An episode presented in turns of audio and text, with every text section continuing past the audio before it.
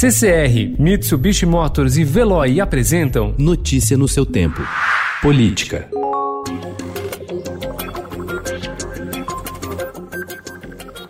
O senador Flávio Bolsonaro conseguiu ontem uma vitória no inquérito que investiga a prática de rachadinha, apropriação de parte ou a totalidade dos salários dos servidores em seu antigo gabinete na Assembleia Legislativa do Rio. A terceira Câmara Criminal do Tribunal de Justiça do Rio retirou o caso das mãos do juiz Flávio Itabaiana Nicolau, responsável por decisões desfavoráveis ao filho mais velho do presidente Jair Bolsonaro e pelo mandado de prisão do ex-assessor Fabrício Queiroz. O caso foi encaminhado para o órgão especial do TJ do Rio de Janeiro.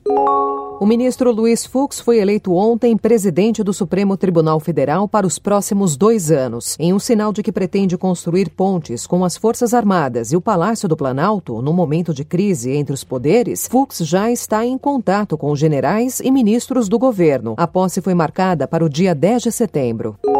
O Procurador-Geral da República Augusto Aras enviou manifestação ao ministro Celso de Mello do Supremo Tribunal Federal, comunicando a instauração de notícia de fato para averiguação preliminar sobre a nota à nação em que o ministro Augusto Heleno afirmou que um eventual pedido de apreensão do celular do presidente Jair Bolsonaro poderia ter consequências imprevisíveis para a estabilidade do país.